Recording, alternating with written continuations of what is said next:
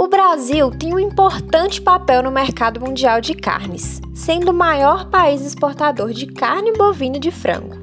Do ponto de vista nutricional, a carne é considerada uma importante fonte de proteínas, de alta qualidade, pois contém todos os aminoácidos essenciais: vitamina B12, vitamina B6, niacina, além de minerais incluindo zinco, selênio e o ferro M, que é altamente biodisponível. Nesse contexto, o consumo de carnes pode contribuir para o fornecimento de micro e macronutrientes vitais. Mas será que a ingestão elevada desse alimento pode trazer algum risco à nossa saúde? Você está ouvindo o podcast Ouça Ciência, uma iniciativa do Instituto de Ciência e Tecnologia da UFVJM. A carne é um dos componentes do prato dos brasileiros que mais tem elevado seu preço nos últimos anos. Mas por que a carne bovina ficou tão cara?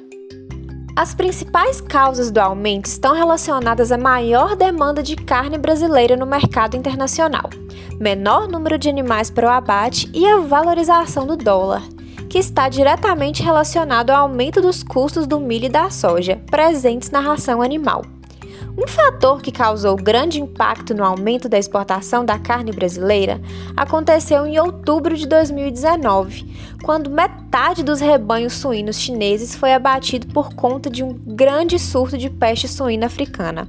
A partir de então, os chineses passaram a importar um grande volume de carnes brasileiras, provocando uma redução da sua oferta no mercado interno.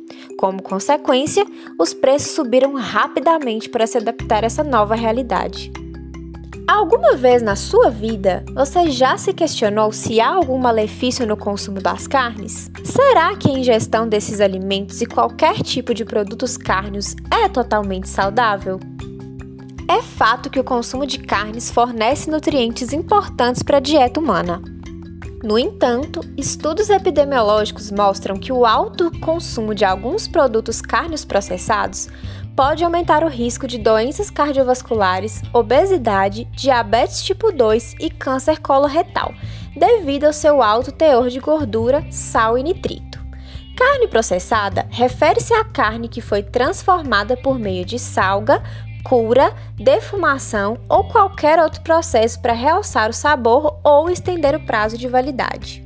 A questão é que muitos dos aspectos negativos relacionados ao consumo de produtos carnes processados poderiam ser melhorados através de reformulação, ou seja, redução de constituintes não saudáveis, como as gorduras, o sal e os nitritos, ou a introdução de ingredientes promotores de saúde, como vitaminas, minerais, ácidos graxos, ômega 3, probióticos, coenzima Q10 e fibra dietética. Cada vez mais temos tido conhecimento de pessoas que cortaram completamente a carne de sua alimentação. Será que a tendência mundial do consumo de carnes é diminuir? Segundo a Organização das Nações Unidas, a população mundial chegará a cerca de 9,8 bilhões de pessoas em 2050, com aumentos estimados na demanda por alimentos vegetais e alimentos de origem animal de 50% e 70%, respectivamente. No entanto, devido à crescente consciência dos efeitos prejudiciais que a produção de carne tem sobre o meio ambiente, há um impulso para soluções alternativas, como os alimentos à base de plantas, insetos, algas e a carne de base celular, que é a carne cultivada a partir de células animais, por meio de processos e equipamentos específicos.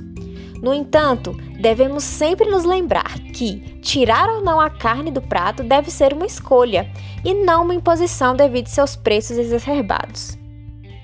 Agradecimentos especiais à professora Monalisa Dutra, docente do curso de Engenharia de Alimentos do Instituto de Ciência e Tecnologia da UFVJM, que ajudou na elaboração desse episódio. Obrigada a todos pela audiência e até a próxima!